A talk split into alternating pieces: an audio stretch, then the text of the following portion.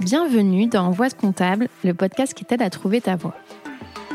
Je suis Julie Lagneau, experte comptable mémorialiste en quête de sens et j'accompagne les étudiants de la filière expertise comptable à prendre leur envol. Je parcours la France à la recherche d'anciens étudiants en comptabilité et nous retraçons ensemble leurs doutes, leurs échecs, leurs expériences et bien sûr leurs réussites. Aujourd'hui, ils sont experts comptables, commissaires aux comptes, DAF ou encore contrôleurs de gestion, parfois même professeurs ou entrepreneurs. À travers ces parcours inspirants, j'espère te montrer que non, en compta, il n'y a pas qu'une seule voie. Bonne écoute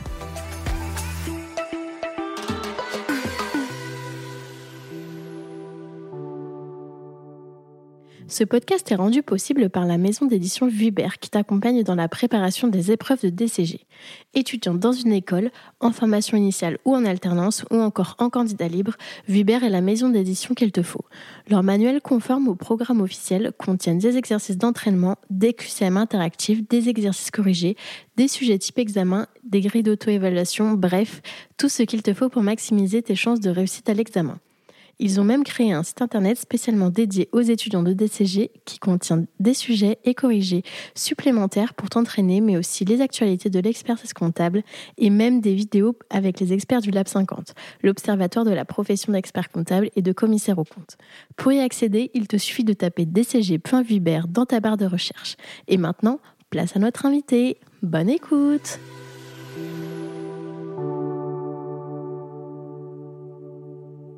Hello, hello, bonjour à tous, j'espère que vous allez bien. Je suis super contente de vous retrouver aujourd'hui pour un nouvel épisode solo qui va parler un peu de mes objectifs 2024 et de mes intentions. Donc pour ceux qui l'auraient loupé, je vous invite euh, dans un premier temps à, checker l'épisode que j'ai sorti sur mes apprentissages 2023 parce que ça va être euh, bah forcément un peu en lien. Et puis euh, sans plus tarder, on commence directement avec mes trois objectifs principaux. Alors c'est vrai que j'arrive un peu après la bataille parce que je pense que si vous suivez d'autres créateur de contenu, etc. Euh, bon, là, on est fin janvier. Je vous parle de mes objectifs et de mes intentions pour l'année. D'habitude, c'est plutôt quelque chose qu'on, sur lequel on communique fin décembre ou même début janvier. Mais euh, vous allez voir que il y a une logique quand même dans tout ça et que il y a un lien justement avec ce dont je vais, je vais vous parler aujourd'hui.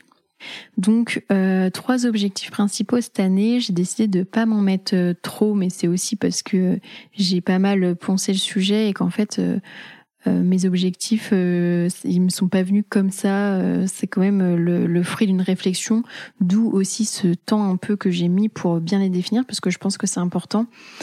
Et notamment, j'ai suivi pour ceux qui connaissent le workshop de de Aline de The Bee Boost qui était très sympathique, qui m'a servi à la fois pour faire un peu un état des lieux de, de mes apprentissages de l'année 2023 et de mes objectifs 2024. Et forcément, en conseil, il y avait se fixer trois grands objectifs et non pas cinq et non pas dix parce que c'est très facile de, de s'en fixer 50 euh, 000. Mais à un moment, on a tous 24 heures dans une journée, n'est-ce pas? Donc voilà pourquoi 3. Et euh, je démarre tout de suite avec le premier objectif, qui n'est pas des moindres, qui est rédiger mon mémoire de deck. Alors pour ceux qui me suivent depuis un petit moment, euh, Peut-être que vous vous dites, bah oui, c'est normal, Julie, elle va passer euh, ses épreuves en mai 2024, etc. Ça fait un moment qu'elle est mémorialiste. Et non, au moment où j'enregistre cet épisode, je suis toujours en deuxième année. Et au 1er mars 2024, je serai en troisième année. Et je termine mon stage donc le 28 février 2025, qui est aussi la date de clôture des inscriptions. Et donc je passerai mes trois épreuves en mai 2025 pour espérer être diplômée en juillet 2025. Et pour autant, donc en fait normalement, ma vraie deadline, je dois rendre mon mémoire de deck au maximum le dernier jour des inscriptions, c'est-à-dire le 28 mai. Et pourtant, euh, j'ai décidé de l'écrire cette année parce que bah déjà euh, il me restera janvier février pour vraiment peaufiner et un peu prendre du recul sur ce que j'ai écrit et deux mois comparé au temps que je vais y passer finalement.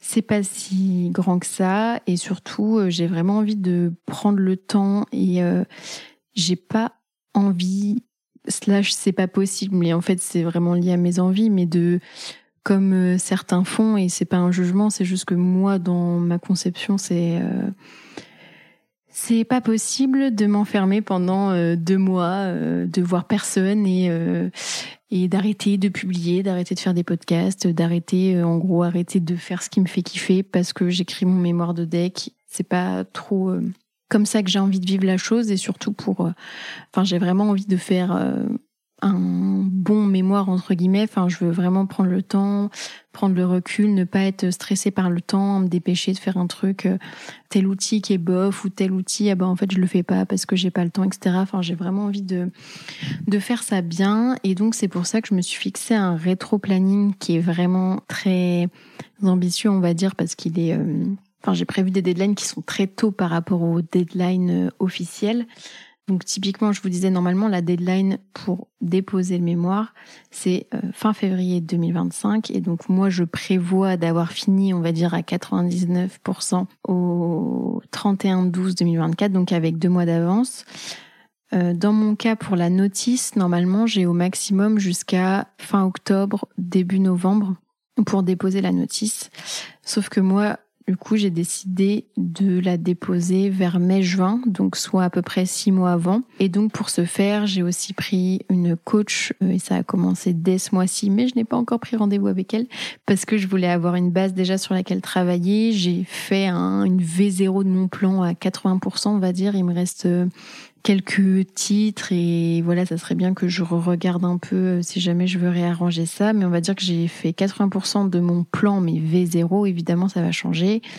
Euh, niveau biblio, etc., j'ai déjà pas mal d'éléments aussi, mais euh, j'aimerais bien euh, organiser ça et puis l'envoyer à ma coach aussi.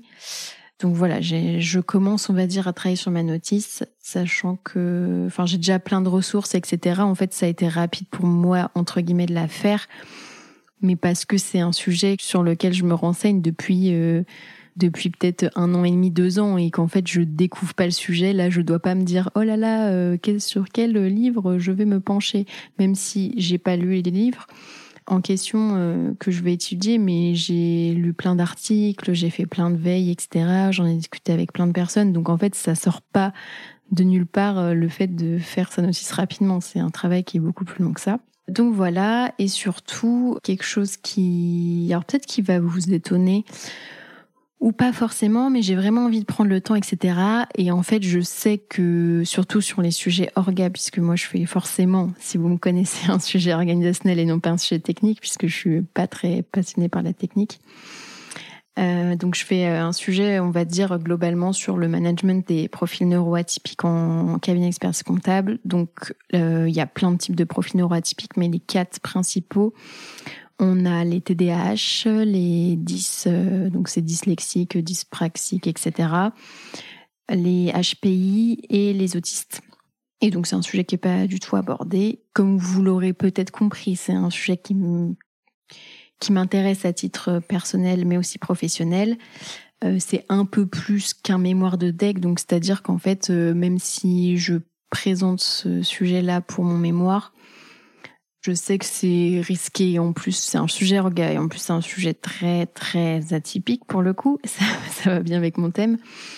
Euh, plus une personne très très atypique aussi, ce qui fait que égale euh, deck assez relativement risqué quand même. Enfin, il y a des possibilités en tout cas que je ne valide pas du du premier coup à cause du mémoire, mais en fait c'est pas très très grave dans le sens où comme pour moi, euh, comme je vous l'ai dit, c'est un mémoire de deck, mais c'est avant tout aussi un sujet qui m'intéresse et voilà à, titre personnel et un sujet que je voudrais qui soit plus abordé dans la profession. Donc c'est vraiment pas qu'un mémoire de deck. Et donc en fait, si je valide pas du premier coup, finalement c'est pas extrêmement grave. En fait, ce que je voulais vous dire, c'est que c'est très personnel encore une fois, mais euh, dans mon cas, je pense que le deck euh, ne va pas euh, ne va pas changer ma vie. on pourra en reparler. Peut-être que je ferai un épisode de podcast spécifique pour vous dire un peu quels ont été mes cheminements par rapport à la suite, etc. Après le deck. Euh, mais en tout cas, je suis quasiment sûre aujourd'hui que le deck ne va pas changer ma vie. En fait, l'expertise comptable, le cursus expertise comptable a changé ma vie. Euh, et c'est plutôt en fait la, fin de mon stage qui marque la fin d'un cycle, mais en soi, mon deck, que je le valide en mai 2025 ou que je le valide en novembre 2025 ou même en mai 2026, je pense pas que ça va trop changer ma vie. Euh, et déjà, entre autres, parce que j'ai prévu de... Euh, euh, donc normalement, je dépose mon mémoire en février 2025 et je passe mes épreuves en mai, mais j'ai prévu un peu en 2025 de prendre une année un peu off, une année sabbatique. Enfin, moi quand je dis sabbatique, c'est en gros, je continue à faire ce que je fais actuellement, mais j'enlève le cabinet, donc c'est-à-dire que j'enlève quatre jours par semaine.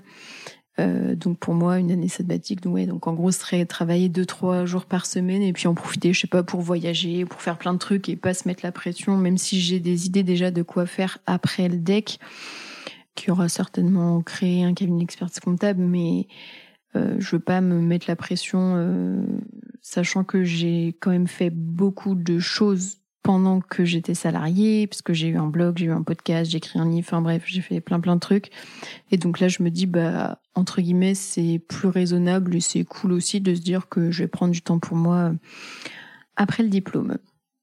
Donc voilà, voilà, vous savez tout. Donc c'est pour ça que j'aimerais bien un peu, entre guillemets, me débarrasser du mémoire cette année. Comme ça, après mon année 2025, elle est vraiment euh, plus cool, quoi, comparée aux autres années. Ensuite, mon deuxième objectif, euh, ça va être de développer euh, mon entreprise. Donc, euh, pour ceux qui ne le savent pas, j'ai une entreprise à côté, bah, à côté de mon job salarié, enfin de mon stage deck, donc qui regroupe le blog, le podcast, le livre, etc. Et donc cette année, j'aimerais vraiment développer ça, entre autres doubler mon chiffre d'affaires. Alors vous allez me dire, ça veut rien dire doubler son chiffre d'affaires parce que selon qu'on part de 0 ou de 100 000 euros de chiffre d'affaires, c'est pas trop le même montant. Il n'empêche que pour le moment, je suis pas forcément ultra à l'aise de parler euh, de parler chiffres, donc je préfère euh, vous parler comme ça et donc entre autres avec la sortie de nouveaux produits. Donc pour ceux qui savent pas, je commercialise déjà des fiches de révision pour le DSCG. Donc là, l'objectif c'est qu'avant les examens de DCG, donc qui sont en mai, que je sorte, on va dire 80-90% des yeux de fiches DCG. Euh, et aussi, il est prévu d'avoir d'autres euh, types de produits, toujours sur le DCG, DSCG, mais qui ne sont pas des, fiches de révision, qui sont en fait des, mini-produits euh, toujours digitaux, mais qui n'existent pas sur le marché, que, qui n'existent tout simplement pas, et je pense qu'ils seraient très utiles pour les étudiants. Et donc pour euh, pour ce faire, euh, forcément, bah, j'ai toujours 24 heures dans une journée, donc je ne peux pas tout faire.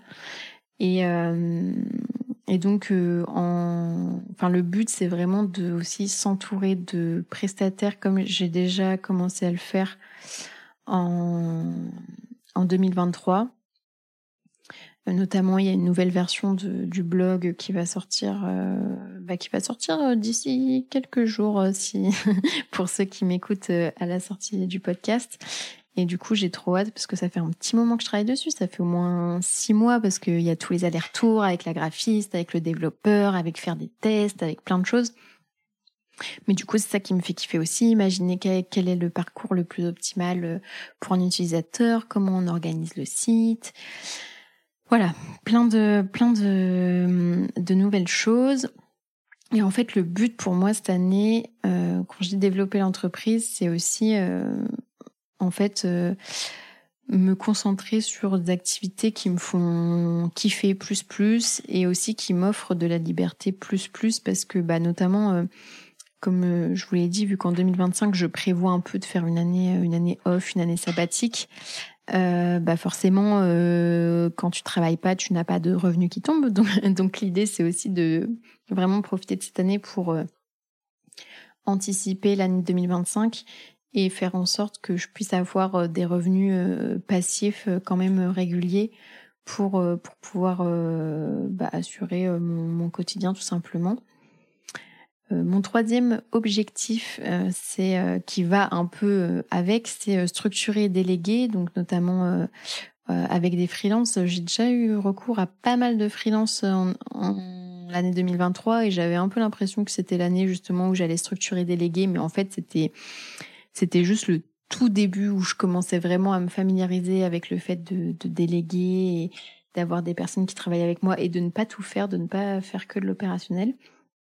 Mais cette année, c'est vraiment l'année où, euh, où je délègue dès qu'il y a une action où j'estime que j'ai pas un maximum de valeur ajoutée ou en tout cas que ma valeur ajoutée est plutôt ailleurs et notamment sur des tâches répétitives par exemple tout ce qui est la mise en page des fiches de révision tout ce qui est notamment toujours lié aux, fiches de révision. En fait euh, moi j'avais des fiches de révision pour le DCG qui étaient euh, papier et sauf que comme mes fiches de révision que je commercialise sont digitales ça voudrait dire qu'il faudrait en fait que je reprenne mes fiches de révision et que je tape à la main mes fiches de révision papier. Et en fait ça ça me prendrait je sais pas combien de jours mais en tout cas euh, j'ai pas assez de jours euh, dans le mois et dans l'année pour euh, pour faire tout ça donc c'est typiquement des choses que je délègue donc aujourd'hui sur 2024 comment ça se profile pour le moment? Je devrais avoir quatre euh, freelances récurrents. Donc ça veut pas dire que que c'est que des, femmes d'ailleurs, mais ça veut pas dire qu'elles travaillent avec moi euh, tout tout le mois. Hein. C'est plus, euh, je dirais, ça dépend des personnes. On va dire entre deux et entre deux et cinq jours par mois chacune avec un rôle qui est bien défini en fonction de leur expertise, de leur appétence, de qu'est-ce qu'elles ont envie de faire, etc. Donc on va dire que je vais avoir deux profils euh, plutôt assistantes virtuelles. Donc je ne sais pas si vous connaissez le terme, ça commence euh, à un peu se démocratiser. On va dire que c'est un peu comme une office manager mais en virtuel si, si ça parle plus à certains. Donc je vais avoir une, euh, une, assistante virtuelle qui est plus vraiment sur le côté euh, admin, gestion de projet, etc. Euh, par exemple, comme pour les fiches de révision, j'ai mis en place la garantie diplômé ou remboursé. Bah vous, quand vous allez remplir le formulaire pour dire que vous voulez être remboursé, c'est elle après qui va checker est-ce que vous avez bien euh, eu moins de 10 pour vous faire rembourser? Est-ce que vous étiez bien client qui va procéder au, remboursement? Parce que moi, j'ai pas de valeur ajoutée à le faire en soi. Euh, donc sur la gestion de projet, ça va être plus tout ce qui est gestion du planning du podcast, planification des épisodes, etc. Parce que moi, j'estime que sur le podcast, ma valeur ajoutée, c'est plus euh, de choisir les bons invités, de me déplacer, de leur poser des questions, etc., de tisser un lien avec l'invité. Et c'est pas notamment, bah, par exemple, le montage, euh, au final, je l'ai jamais géré et ça, je suis très contente de l'avoir délégué. Mais euh, du coup, là, le but, c'est d'aller encore plus loin et en fait, moi, que je puisse vraiment me concentrer, enfin, en fait, le peu de temps que j'ai, vraiment le consacrer à ce sur quoi j'ai le maximum de valeur ajoutée et le reste, le déléguer. Donc, c'est pour ça aussi l'idée de développer mon entreprise, c'est aussi pour me permettre de déléguer et donc pour pouvoir me concentrer sur les activités où j'ai plus de valeur ajoutée. J'ai une deuxième assistante virtuelle qui va avoir un profil plus un peu euh, créative, euh, édition de site internet. Donc par exemple, euh, Typiquement pour la nouvelle version du site, je vais avoir besoin de nouvelles miniatures pour le blog, euh, pour les articles de blog, parce que bah forcément la charte graphique a changé, etc. Et en plus, c'était vraiment pas pas incroyable les miniatures que j'avais, mais en même temps, je suis pas un profil très très très créa.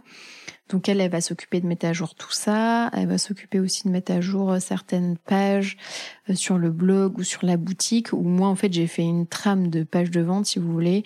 Et en fait, elle, après, il faut qu'elle duplique euh, ce modèle sur les autres matières, par exemple. Et donc moi, en fait, j'ai plus une valeur ajoutée à savoir quels arguments je vais mettre en avant pour pour vanter les bénéfices de mes produits, etc. Dans quel ordre on organise Faut que c'est un, faut que ça ait un, un lien logique, euh, quelle campagne mail on peut imaginer, quelles automatisations, etc. Mais après, vraiment intégrer sur le site, surtout si c'est le même modèle euh, pour toutes les pages, bah, en fait, une fois que j'ai imaginé le premier modèle, j'ai pas de valeur ajoutée à faire euh, copier-coller, copier-coller en fait sur sur le site. Euh, donc voilà. Après, j'ai une personne qui va être plus euh, sur l'aspect rédactionnel. Euh, alors attention, c'est pas pour remplacer moi les articles que j'écris. D'ailleurs, ça fait un petit moment que j'ai pas écrit d'articles sur le blog. ça va être plus sur certains articles en particulier, notamment par exemple la série Retour d'expérience que j'ai lancée sur le DCG DCG. En fait, j'estime que moi ma valeur ajoutée, ça va être plus de déjà d'avoir l'idée de faire ce concept parce qu'en fait ça n'existe pas euh, de d'imaginer comment ça peut se passer, enfin comment euh, recueillir les témoignages des étudiants, quelles questions leur poser pour que ça soit pertinent vraiment côté étudiant, pour qu'ils puissent donner leurs meilleurs conseils, etc. Ma valeur ajoutée, c'est aussi de me servir de la visibilité que j'ai pour toucher le maximum d'étudiants, que ça soit pour la récolte de leur retour d'expérience ou après pour la diffusion. Par contre, une fois qu'ils ont répondu à toutes les questions, euh, reprendre leurs questions, euh, les copier-coller, les organiser dans un article, mettre en page l'article, etc.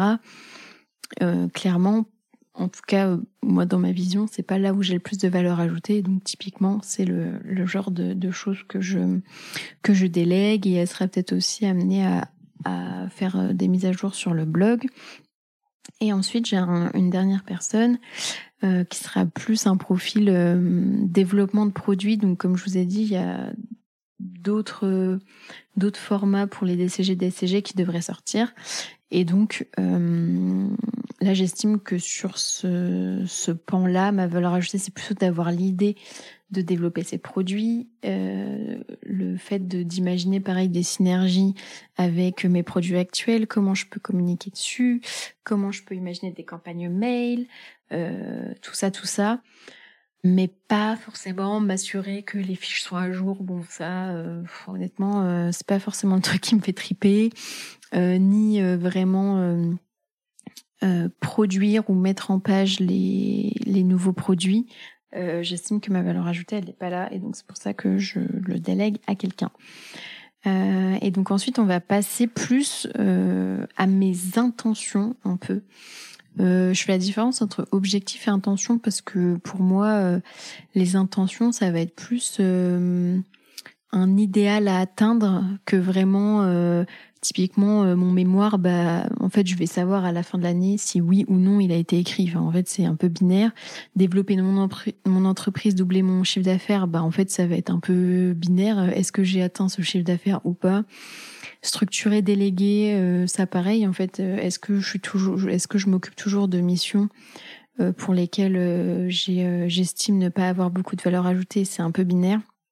Alors que les intentions, c'est plus pour moi quelque chose qui va être plus un peu c'est quand même une forme d'objectif, mais c'est quelque chose qui se fait plus en douceur et en fait, il se peut que des fois, en fait, j'atteigne pas entre guillemets cette intention euh, d'une semaine à l'autre parce qu'en fait c'est plus euh, sur un, comportement, un état d'esprit euh, qui peut être sur des plusieurs semaines. Typiquement, je vous donne un exemple.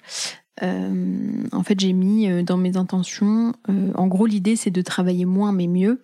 Et dedans, par exemple, j'ai mis ne plus travailler le dimanche. Bah, en fait, peut-être qu'il y a certains dimanches où je vais travailler parce que sur 56 euh, semaines, bah peut-être euh, qu'il y en a 6 euh, où je vais travailler parce que, enfin, quand j'y travailler, c'est travailler sur mes projets et tout.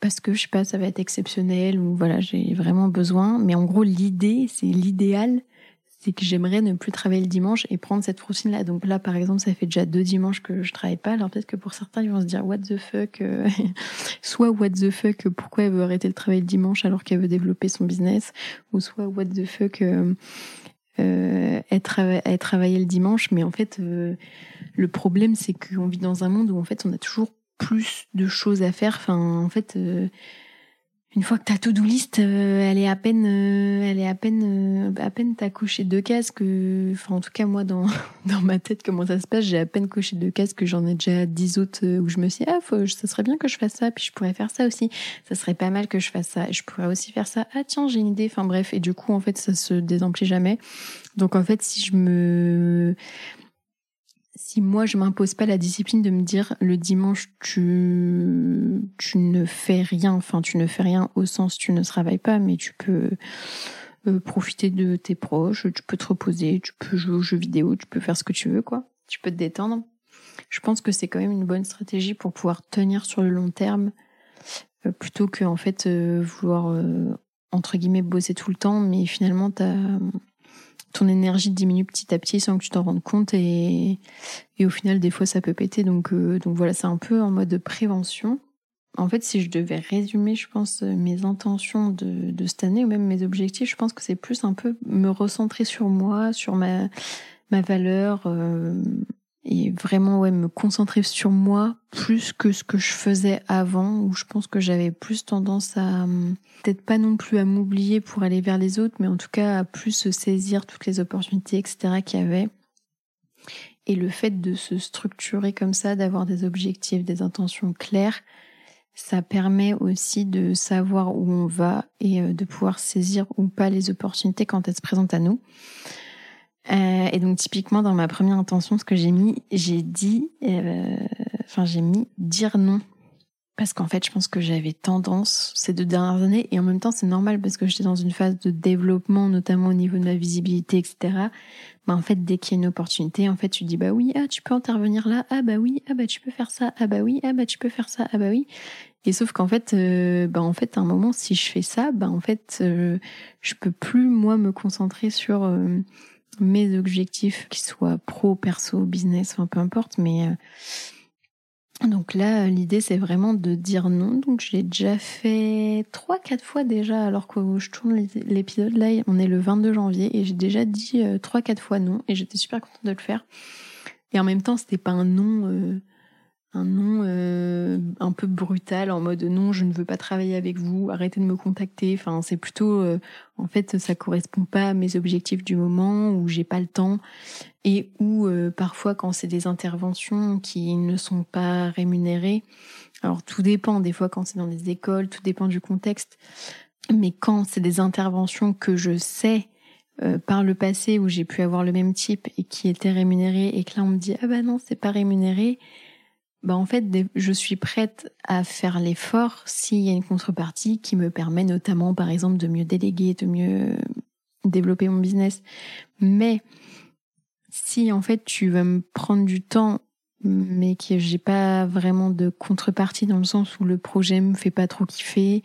En gros, c'est une demi-journée, mais avec le déplacement, le truc, le bidule, le stress, le réfléchir à qu'est-ce que tu vas dire, en fait, c'est une à deux journées euh, faciles euh, bah en fait c'est une à deux journées où je travaille pas sur moi, où j'avance pas sur mon mémoire, où je développe pas mon business pour euh, anticiper mon année sabbatique et tout. Donc en fait, euh, en fait bah tout simplement non. Et j'ai vu un post LinkedIn, j'avais trouvé ça très vrai, qui disait que en fait on a tendance souvent à ne pas dire non. Et sauf qu'en fait il faut prendre en considération que quand on dit non, c'est aussi pour se laisser l'opportunité de dire oui à d'autres choses qui nous font plus kiffer ou qui sont plus en lien avec nos objectifs. Parce qu'en fait, si tu dis non, ça veut dire que tu gardes des ressources, que ça soit par exemple du temps, de l'énergie, pour d'autres choses. Et donc en fait, dire non, ça permet vraiment de, de se recentrer sur soi et, euh, et potentiellement de dire oui à d'autres projets qui sont euh, d'autant de dire oui à d'autres projets qui sont euh, d'autant plus cool donc ne plus travailler le dimanche, ça je vous l'ai dit. Euh, ensuite, j'ai instauré une habitude euh, qui est euh, les instants gratitude. Donc ça c'est en lien avec, pour ceux qui sont inscrits à la newsletter, je vous avais partagé l'article de Françoise Savès qui était aussi passé dans le podcast. Et François, je sais pas si tu nous écoutes, mais un gros coucou à toi si, si c'est le cas. Donc en fait, ce que j'ai fait, c'est que j'ai un espèce de pot de fleurs là, ou si on peut appeler ça comme ça et tous les dimanches, euh, je me pose et euh, j'écris sur des petits bouts de papier un peu euh, mes gratitudes. Donc ce pourquoi je suis, je sais même pas comment on dit, ce pourquoi je suis gratifiée. Non, ça me paraît bizarre. Bref, j'écris en gros les, choses, les éléments, les actions, les rencontres de la semaine qui m'ont fait kiffer et qui font que que je me dis bah cette semaine elle était cool et donc ça permet un peu de voir euh, bah, le positif aussi dans surtout les petites choses.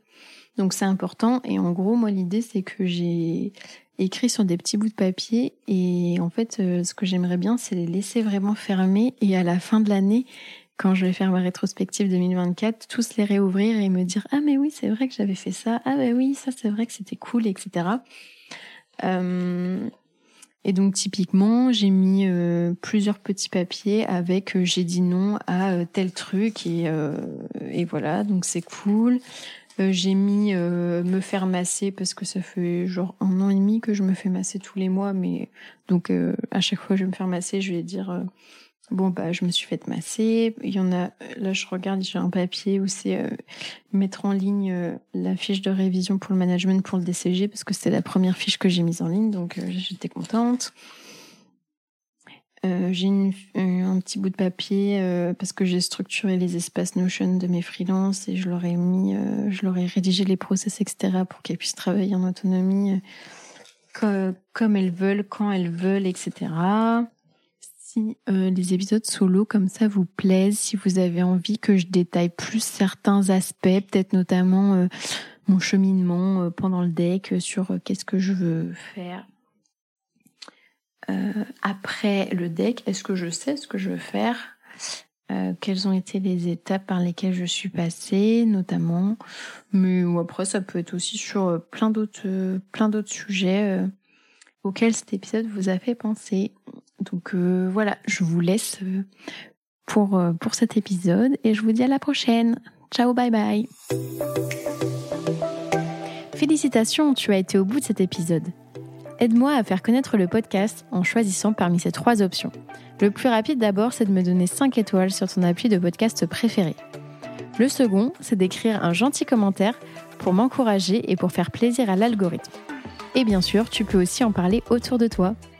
Enfin, le top du top, ça serait forcément de faire les trois. Pour découvrir le prochain épisode, je te donne rendez-vous dimanche prochain à 10h.